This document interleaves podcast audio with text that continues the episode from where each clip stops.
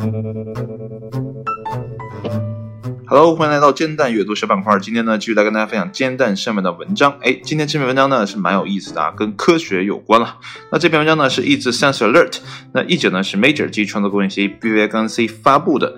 那这篇文章呢，呃，这个标题呢是怎么讲？就是蛮像走进科学的哈。我们来看下标题怎么说的：右侧大脑控制着左半边的身体，这是真的吗？哎，是不是有点像啊？中央电视台的那个什么节目？这是真的吗？啊，这个节目有点像哈。那那你们现在就可以猜测一下啊，这个到底是真还是假啊？我们来听完这篇文章之后呢，你再来做一个判断。那这篇文章呢是二零一八年的十月十五号下午一点钟发布的哈。那我们来看文章的中文是怎么说的。那么很多人呢都听过这样的说法啊，我们的脑部左半球呢控制着右侧的身体，那么右半球呢则控制着我们的左手和左腿。但是新的研究表明呢，实际情况呢要复杂的多。那么几十年来呢，科学家们在动物和人类身上呢接二连三发现的证据表明呢。不仅对侧大脑半球在身体运动中发挥作用，而且呢，同侧半球呢也参与其中。然而呢，直到不久前，人们对同侧半球参与协调身体，啊，这个同侧肢体和手指运动的程度呢，始终没有清晰的认识。那么现在呢，研究人员已经在识别。这个皮质活动与同侧运动之间的关系方面呢，开辟了崭新的天地。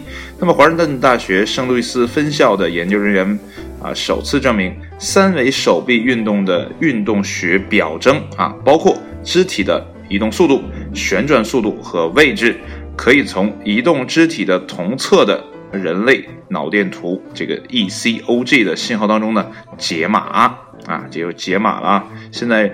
呃，我们的科学家呢正在不断的对我们人类的身体进行解码哈。我原来，呃，小的时候知道这个解码呢，还是啊，那个叫按超级解霸啊，估计很少人有，呃，现在很少有人会知道这款软件了。就那个时候，你要在电脑上看一些视频的东西，比如说 VCD 啊、DVD 啊，啊，或者说。啊，一些什么其他的东西，你都要下这个解码器啊。当年是这样的，不过呢，现在这个词呢被广泛的运用到了其他的科学当中啊，这是我个人的感受。那我们接下来看文章的下面啊，继续是怎么说的？那他们的论文中写到呢，这些结果呢澄清了我们的认知啊，即同侧半球呢强有力的促进了啊运动的执行，并呢支持复杂的运动。它在人类的生理的活动当中呢，比我们所想的更具普遍性。那么在此之前呢，从同侧半球解码的运动这个，哎，这是不是打错了？解码的运动运动学证据相对有限啊，这可能多了一个运动啊。那么为了深入了解呢，首席研究员和神经科学家，这个叫什么呢？艾瑞克啊，应该叫艾瑞克，招募了四名啊，这是癫痫患者。那么三名男性，一名女性，分别接受了 ECOG 的扫描，那么以确定其病灶。那他们的大脑呢，植入了 ECOG 电极，那么可以呢记录大脑左半球的神经活动。那么当参与者令手臂完成三维这个伸展运动时呢，啊，这个是 Eric 啊，记录了他对侧和同侧大脑的活动状态。那么研究人员呢，利用了机器学习算法呢，对神经信号呢进行解码，发现呢，参与调节运动的这个神经分布呢，在双侧皮质半球，那并且呢，有解码证据表明呢，同侧这个调控的精度与对侧调控的范围呢是相当的。那么研究人员表明呢，这并不一定意味着右侧的啊这个右手的运动。根本上其实是受制右半球的控制，但是呢，对同侧半球解析了如此多的信息呢，这一事实本身就是很重要的。那么这段话呢，其实我没有读明白，我就再来一遍。那么研究人员表示呢，这并不一定意味着右手的运动根本上其实是受到了右半球的控制。为什么要写这么长的一段话，读起来这么拗口呢？但是。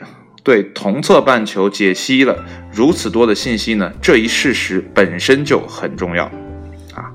好了，我不知道你听没听明白，反正我是读明白了。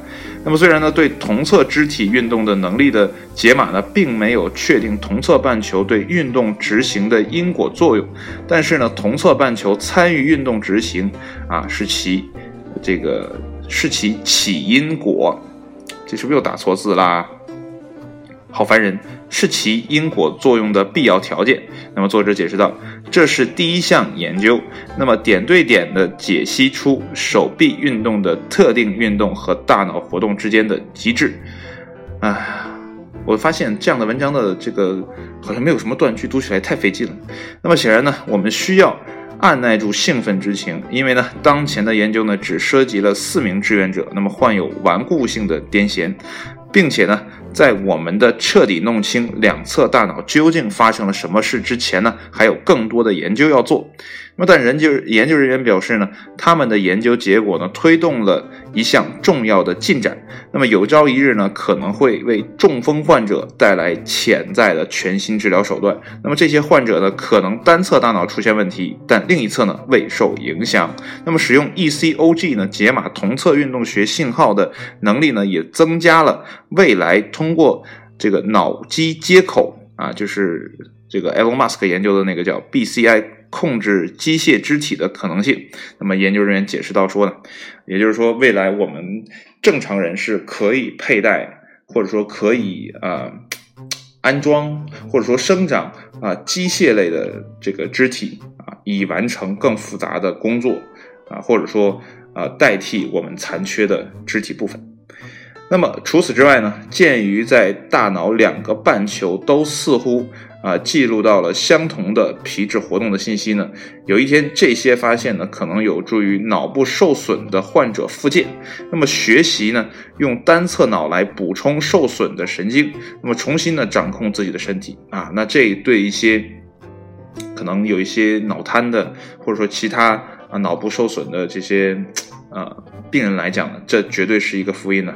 其实科学就是这样，你可能在研究一些稀奇古怪的问题的时候呢，反而会发现另外一个事情啊，或者说另外一个呃病症被解决。就像当年的三 M 一样，他想研究新的型的一种胶水，不过呢，那个胶呢就一直不怎么粘，所以呢，后来三 M 发明了 N 次贴啊，就在意外的情况下创造了另外一片市场。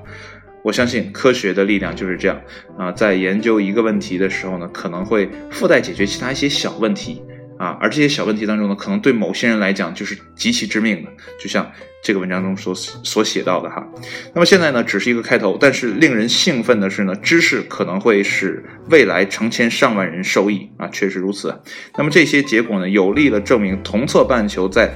计划和执行肢体自主运动中呢发挥了作用，那么对神经假体的和啊这是不是神经假体呢？对神经假体啊是神经假体和神经修复术的应用呢具有重要的指导意义。那么该研究呢发表在就是 G。啊，这个单词就不会念了啊。那如果感兴趣的朋友呢，可以自己去看一下哈。那这个我们传统的或者说这种简单的认知呢，就是左对右，右对左的这样的一个概念呢，可能要发新啊，发生啊一个重新的认知啊。也许呢，未来我们某些人会遇到一些啊不太好的事情，或者说我们想对抗我们的机体衰老的时候，我们可能会用到一些机器的配件。也许到那个时候，科学昌明之后。我们真的可以得到永生，不过那个永生已经不再是肉体的永生，而是你的脑配着一些机械零部件一直的活下去，这也不是不可能，你说对不对？那，今天的节目就到这里，谢谢大家的收听，我们下期节目再见，拜拜。